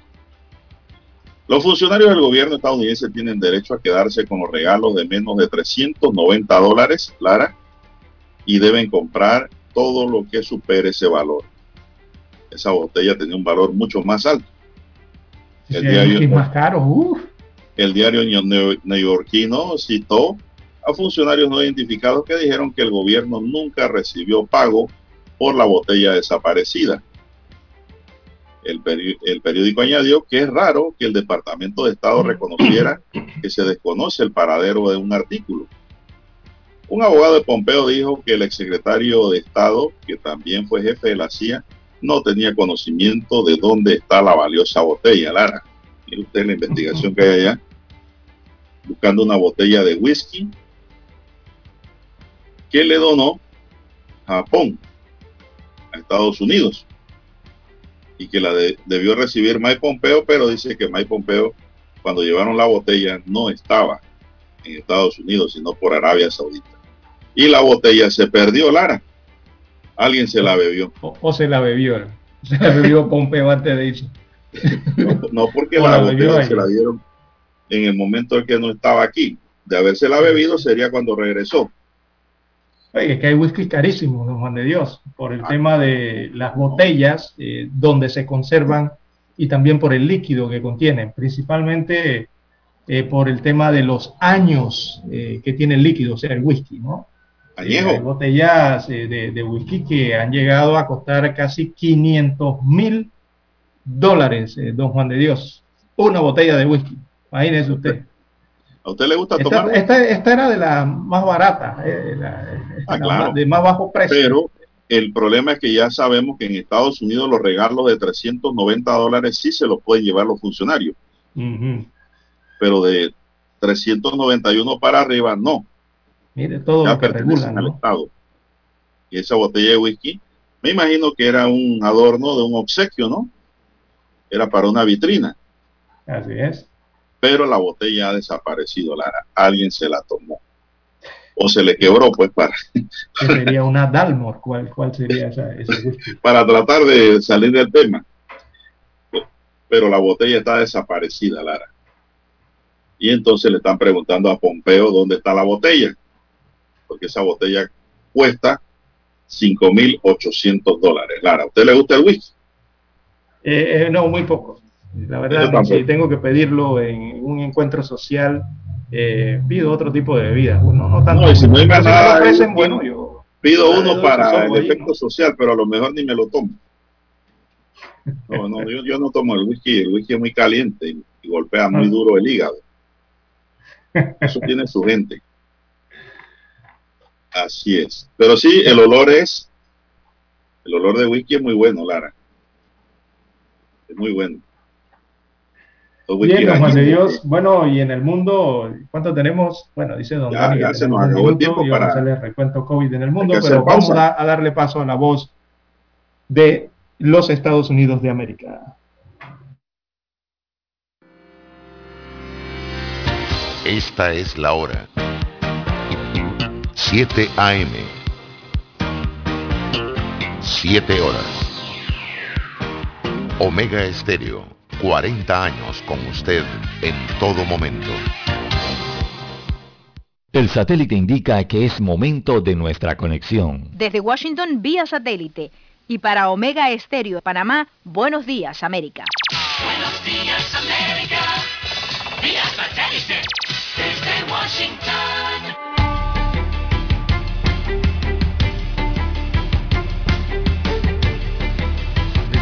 Washington les informa Henry Llanos. El incremento de contagios de COVID-19 ha llevado a los gobiernos de por lo menos siete ciudades en Estados Unidos a restablecer órdenes para utilizar mascarillas en el interior de establecimientos. Nos informa Alonso Castillo. El estado de la Florida sigue siendo el líder en hospitalizaciones por COVID-19. En un solo día, 11.515 personas fueron admitidas en los centros de salud, según los datos del Departamento de Salud y Servicios Humanos de Estados Unidos. A pesar de las estadísticas, el gobernador Ron DeSantis ha reiterado que no habrá restricciones y tampoco confinamientos. Protegemos el trabajo de todos los floridanos en este estado. Estamos protegiendo las pequeñas empresas de las personas. Alonso Castillo, Voz de América, Miami. Los Centros para el Control y la Prevención de Enfermedades informaron que la variante Delta del coronavirus representa más del 93% de todos los nuevos casos de COVID-19 en Estados Unidos. Las cifras actualizadas para la semana que finalizó el 31 de julio muestran que la variante representa más del 93% de todos los casos en Estados Unidos durante las últimas dos semanas. La variante representa porcentajes aún más altos en regiones específicas del país. En el medio oeste, incluidos Iowa, Kansas, Missouri y Nebraska, el Delta representa más del 98% de todos los casos. Empresarios venezolanos califican el servicio de aseo urbano en el país como uno de los más costosos del mundo. Desde Caracas nos informa Carolina Alcalde. El sector privado venezolano continúa denunciando la ausencia de políticas que contribuyan a superar las dificultades planteadas por la crisis económica agravada por la pandemia de COVID-19. Los empresarios insisten en solicitar la suspensión del esquema de siete días de cuarentena radical seguidos de siete días de flexibilización implementado por el gobierno, según Tiziana Polesel, presidenta de Consecomercio. En Toronto, por ejemplo, el aseo urbano que paga esa unidad comercial es el 0,66%. En Madrid paga en aseo el 0,42%. Carolina, alcalde Voz de América, Caracas. Un incendio forestal que llegó al complejo de una central eléctrica de carbón en el suroeste de Turquía obligó a los vecinos de la zona a huir en botes y automóviles luego de 11 horas de fuego activo, según funcionarios y medios. Fuertes vientos llevaron el fuego hacia la central de Kemerkov en la provincia de Mugla, lo que provocó evacuaciones en el cercano balneario costero de Oren el miércoles por la tarde. El gobierno de Estados Unidos tomará sus primeras medidas para requerir que casi todos los extranjeros que visiten la nación estén vacunados contra el COVID-19, informó un funcionario de la Casa Blanca. El requisito surgiría como parte de un enfoque gradual del gobierno del presidente Joe Biden para reducir las restricciones de viaje a los extranjeros. De momento no se ha determinado un calendario, ya que los grupos de trabajo interdependencias están estudiando cómo y cuándo avanzar con seguridad hacia la reanudación de los viajes normales, pero eventualmente se espera que todos los extranjeros, con algunas excepciones limitadas, estén vacunados contra el COVID-19 para ingresar al país. El funcionario habló bajo condición de anonimato para comentar sobre la política en desarrollo, destaca la agencia de noticias AP. El gobierno de Biden ha mantenido en vigor ciertas restricciones de viaje que han disminuido los vuelos internacionales hacia Estados Unidos, argumentando la propagación de la variante Delta del coronavirus. Bajo esas normas, los extranjeros que hayan estado en China, en el espacio Schengen en Gran Bretaña, Irlanda, Brasil, Sudáfrica y la India en los 14 días previos tienen prohibida la entrada a territorio estadounidense. Todos los viajeros a Estados Unidos, independientemente de su estatus de vacunación, deben mostrar una prueba negativa de COVID-19, realizada en los tres días anteriores a su vuelo. Tony Cano, Voz de América, Washington. Desde Washington vía satélite y para Omega Estéreo de Panamá hemos presentado Buenos Días América. Buenos días, América.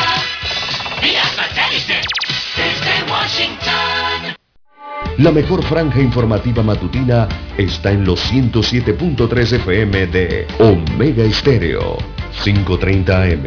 Noticiero Omega Estéreo presenta los hechos nacionales e internacionales más relevantes del día. 730 AM. Infoanálisis, con entrevistas y análisis con los personajes que son noticia. De 8 y 30 a 9 y 30 de la mañana, sin rodeos, con Álvaro Alvarado. De lunes a viernes por Omega Estéreo.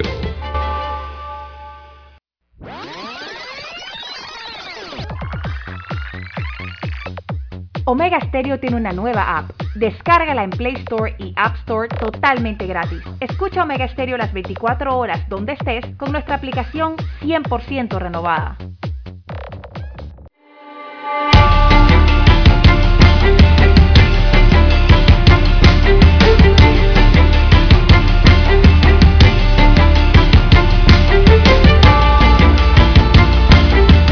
Bien, seguimos, señoras y señores, seguimos con más informaciones del acontecer nacional.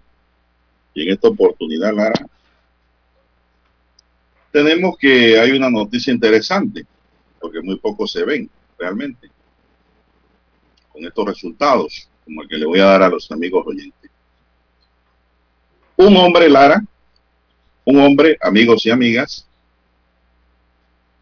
había sido condenado a 35 años de prisión. Y eso ocurrió aquí en Panamá. El hombre conocido, ¿no? Por el apodo de Lolo, le fue revocada la sentencia que tenía en su contra y le devuelven su libertad. El hombre había sido condenado a 35 años de prisión por homicidio y robo por el segundo Tribunal Superior de Justicia y fue absuelto por la Sala Penal de la Corte Suprema de Justicia luego de que se comprobó que no participó en ese asesinato. Imagínese usted, Lara. 35 años. Este hombre acaba de volver a nacer porque 35 años de prisión ya es la muerte. Se trata del caso de Roberto Javier y Casa alias Lolo, quien el 11 de noviembre de 2020 fue condenado a 35 años y 6 meses de prisión por el homicidio y robo en perjuicio de Julio García Solís.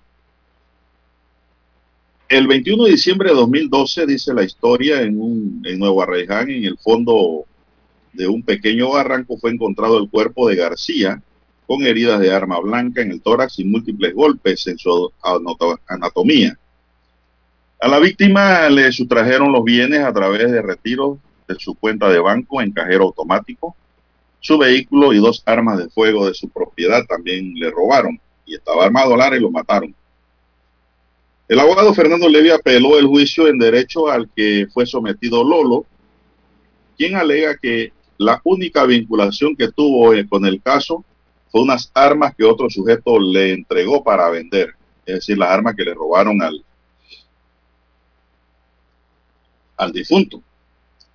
Se aportó evidencia de que en el día de los hechos Lolo estuvo con su exmujer en el hotel Puerta de Hierro en Arraiján, lo cual se comprobó en el local. Además se lograron videos del Banco General donde se observa a dos adolescentes sacando el dinero de la tarjeta de García Solís en cajeros de la chorrera, en donde ni siquiera figuraba Lolo. Los magistrados de la Corte advierten que Lolo no fue ubicado en modo, tiempo y lugar de los hechos, ¿no? Que son los elementos fácticos de un proceso, y contra él solo existía la versión de un testigo sospechoso, Lara. Y cuando hay duda, Lara, no hay que condenar. Cuando un juez tiene duda, tiene que absolver. Porque es preferible un culpable en la calle, Lara, que un inocente en la cárcel. Ese es el principio que se aplica siempre en derecho penal. Así que el hombre, pues, gracias a la defensa del abogado, hay que decirlo porque fue así, logró salir absuelto y los 35 años que tenía que pagar, de los cuales ya había pagado uno, ya no van. Tiene que ir para la calle. Muy raro estos casos, por eso me llama la atención. Muy rara vez hay una condena así que sea revocada. Y ocurrió así. El hombre era inocente de los cargos. Imagínense que pagara los 35 años Larry no tuvo nada que ver con ese homicidio. Lo que sí, no sé cómo quedaría en la investigación, es si él dijo, colaboró, manifestó quién le dio las armas para vender, Lara, que eso debió ser parte muy detallada, muy profunda de la investigación. Porque por ahí es donde va el hilo conductor de, de encontrar a los responsables. Esa parte no dice nada la noticia. Así es la importancia de las pruebas. Así es. Bueno, así ocurrió y esto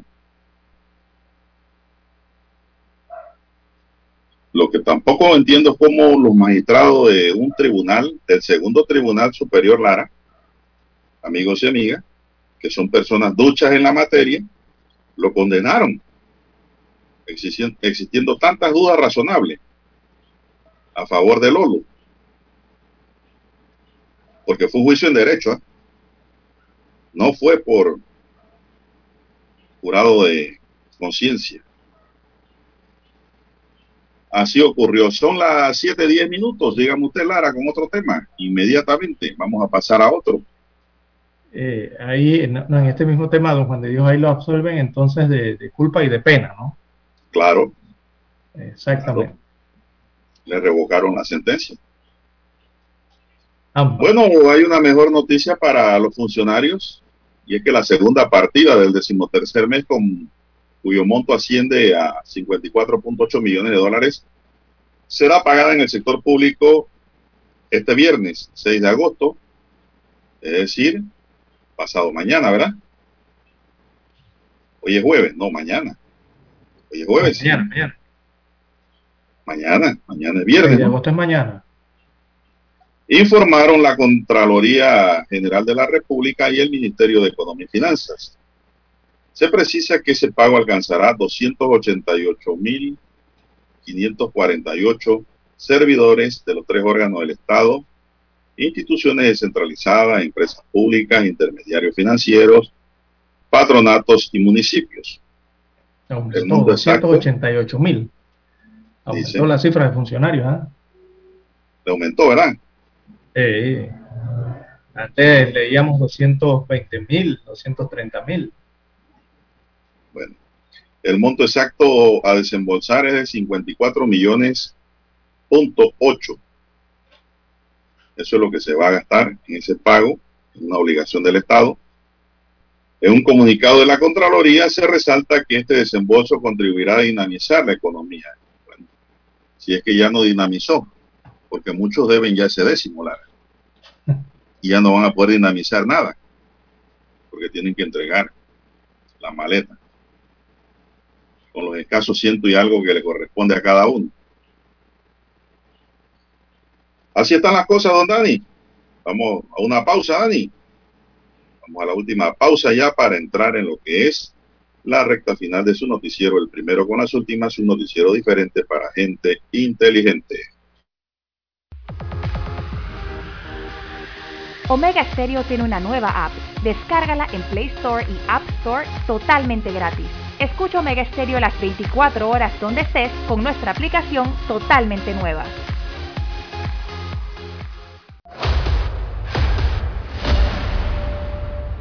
Desde los estudios de Omega Stereo, establecemos contacto vía satélite con la voz de América. Desde Washington, presentamos el reportaje internacional.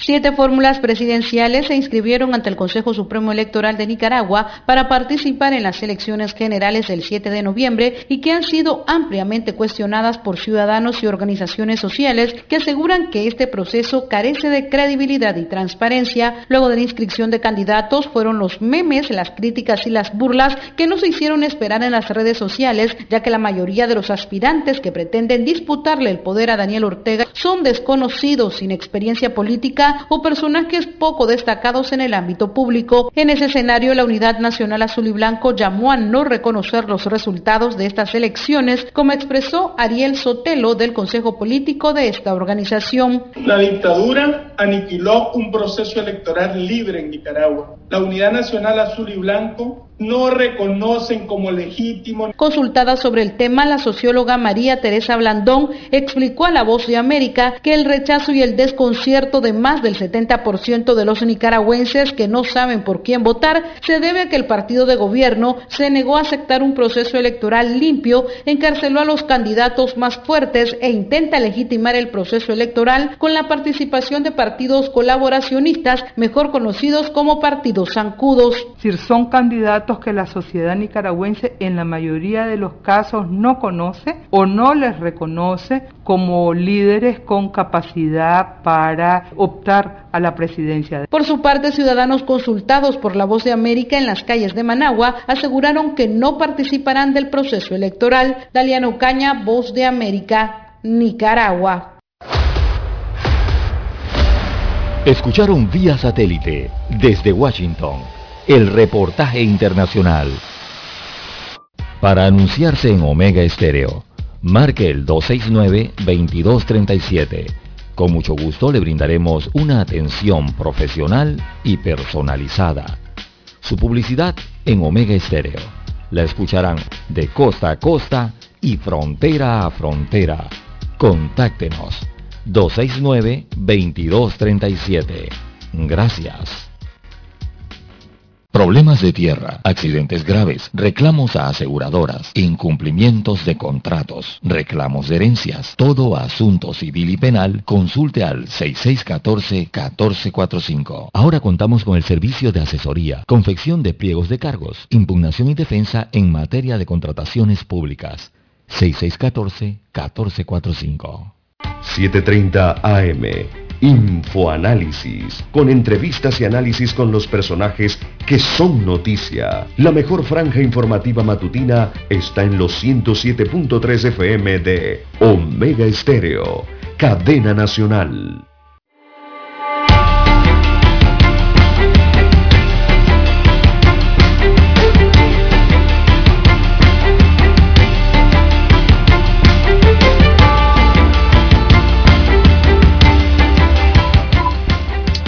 Bien, ya son las 7.17 minutos, don César, amigos y amigas, 7.17 minutos. Vamos adelante. ¿Qué más tenemos allí en agenda, don César?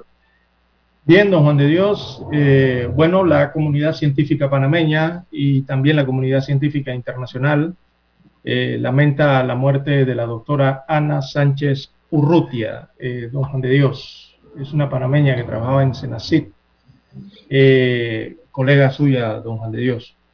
La doctora en Derechos y especialista en bioética, Ana Sánchez Urrutia, falleció ayer, según informó la Secretaría de Nacional de Ciencia, Tecnología e Innovación, esa es la CENACIT. Así que se destacó entonces que Sánchez aportó significativamente al avance de la bioética dentro de la institución y laboró en Senacit como asesora del despacho superior, con aportes significativos precisamente en este tema de la bioética. También en la investigación y también eh, eh, en otros temas relacionados con la innovación, la innovación científica. Eh, lastimosamente, esta, panameña falleció el día de ayer, licenciada en Derechos y Ciencias Políticas de la Universidad de Panamá, también doctora en Derecho Constitucional de la Universidad de Barcelona, en España.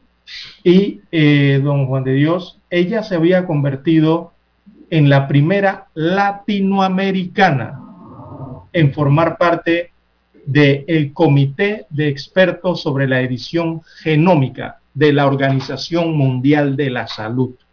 Allí en ese comité están los expertos del mundo, don Juan de Dios son muy pocos, y el primer latinoamericano, o la, en este caso era la latinoamericana, el primero o la primera eh, eh, fue esta panameña, eh, que la incluyeron dentro de este comité asesor de la Organización Mundial de la Salud en estos temas que tienen que ver con la bioética, ¿verdad? y la edición genómica. Algunos a veces nos quedamos así como extrañados cuando nos hablan de estos temas de bioética e incluyen el genoma, pero es que eso es algo bien importante en la actualidad, don Juan de Dios. Eh, la edición genoma o genómica, recordemos que es esa técnica en la que se puede cambiar el ADN de una persona y su descendencia también. Debido a eso, ya entenderá la complejidad que tiene ese tema y que manejaba esta doctora eh, panameña allí a nivel de ese comité asesor mundial de la OMS, eh, la complejidad que representa entonces delimitar éticamente en casos, eh, en estos casos de cambiar el ADN o la edición genómica y de utilizar esa técnica en personas. Eh, se estaba analizando allí todos los temas que tienen que ver con las limitaciones con eso eh, y lo que la OMS entonces para eso había creado ese comité interdisciplinario a nivel de disciplinas a nivel mundial, don Juan de Dios. Y Panamá estaba, Latinoamérica entera estaba representada por Panamá en ese comité en la persona de la doctora Ana Sánchez Urrutia, que lastimosamente eh, falleció el día de ayer. Eh, ¿no, se, ¿No se informa, Lara, a causa de qué falleció? No, no, no, la información no detalla eh, cuál fue la causa de la defunción. Bueno, son las 7.20 minutos, pasa su alma, Lara. Lamentablemente, pues se pierde una estudiosa del derecho y de la bioética. Eso no es muy común. La mayoría de los abogados en el área de salud. estas ramas. Son ramas de investigación. Exacto. La bioética siempre es un término del área de salud, siempre ha existido, pero eh, no lo escuchamos mucho. Eh, pero eh, significa la ética de vida, ¿no? Eh, lo importante allí, concepto relacionado entonces con la ética. Ella era la asesora del director general de Senaci. Exactamente, sí. Del doctor Ortega. Bueno, lamentamos esa pérdida de esta jurista.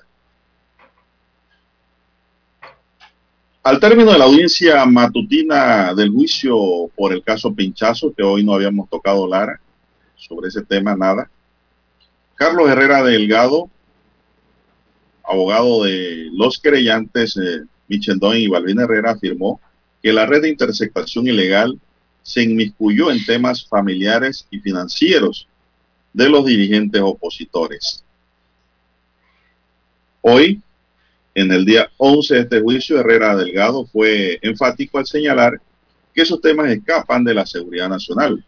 Es decir, no tienen que espiar a nadie, Lara, para meterse en temas familiares, en temas financieros ajenos a lo que es la seguridad nacional. El pasado 21 de julio dio inicio a este juicio donde el expresidente Martinelli está acusado por la presunta comisión de los delitos de interceptación de telecomunicaciones, seguimiento, persecución y vigilancia sin autorización judicial. Nosotros estamos convencidos porque hemos visto a la jueza tomando nota que cada vez queda más claro que había un engranaje de espionaje y que todos los caminos conducen al expresidente, indicó Herrera Delgado. Bueno, Lara, cuando uno está en estas audiencias y uno tiene la palabra y uno ve que el juez o la juez toma nota de lo que uno dice, eso suena bien. Quiere decir que a la juez le interesa el tema y va a enfocarse en lo que se ha dicho allí. Cuando usted ve que el juez ni mueve las manos y está mirando lejos, usted está como disparando Lara al vacío, en la oscuridad. El juez ni le está creyendo. Hay casos donde los jueces se duermen, Lara, como anécdota. ¿Usted sabía? Sí, yo he ido a algunas audiencias y... y Se duermen a las 12 del día. ¿no? Increíble, pero pasa. Y Yo lo he vivido. Se duermen, les da sueño. Bueno, seguimos acá. Hoy el Ministerio Público continuó con la lectura de 105 páginas del segundo cuadernillo y de 7 por leer, relacionadas a inspección ocular, a un correo electrónico y distintas diligencias judiciales y que forman parte de las pruebas documentales presentadas ante el Tribunal de Juicio. De acuerdo con el abogado Herrera Delgado, en la sesión de este miércoles se logró una dinámica mucho más activa, por lo que pudo leer una cantidad mayor de páginas. Por su lado, Alfredo Vallarino, del equipo de defensa de Martinelli, insistió en que los papeles que se leen en la sala de juicio no tienen una cadena de custodia. Vallarino dijo que esos documentos tienen muchísimas inconsistencias de fechas y otros puntos que saldrán a la luz durante el contrainterrogatorio. Ellos van a leer todo lo que se les dé la gana durante dos meses y en un día se les va a caer todo lo que tienen aquí, porque eso nunca tuvo cadena de custodia. Vienen de discos con sellos rotos y de diligencias que nunca participó la defensa, destacó el abogado. Martinelli, quien no acudió la mañana de este miércoles al lugar donde se efectuó la audiencia, ha dicho que todo se trata de una farsa. El juicio oral terminó pasada las 5 y 30 de la tarde y se reanudará hoy jueves a las 9 de la mañana. César. Están en la lectura de los correos que tienen ya impresos. Eso tomará un buen tiempo. A eso Bien. creo que no tiene acceso la prensa tampoco. Porque ahí se estarán diciendo cosas que no deben ser de, de- del conocimiento público porque se tratan de la vida privada de los pinchados. Son las 7.26 minutos, Dani. ¿Hay algún tiempito más o nos vamos ya? Usted dice No, no, allá. hay, hay tiempo todavía. Sí, bueno. Bien, don Juan de Dios, eh, hoy deciden si prohijan o no el anteproyecto que elimina las penas accesorias. Otro temita que va a dar de qué hablar durante estos días, ya que la Comisión de Gobierno, Justicia y Asuntos Constitucionales del órgano legislativo ya tiene programada eh, la discusión de ese proyecto de ley número 39 que elimina la pena accesoria en algunos delitos del Código Penal, que fue presentado por el diputado del distrito de San Miguelito, Raúl Pineda, del PRD. Eh, la ley entonces busca beneficiar a los privados de libertad eh, que se encuentran en los diferentes centros penitenciarios del país y también busca eliminar las penas accesorias, exceptuando los delitos contra la administración pública y los cometidos en el ejercicio de las funciones, que ahí es donde está la polémica, ¿no? Bueno, don Juan de Dios, eh, no tenemos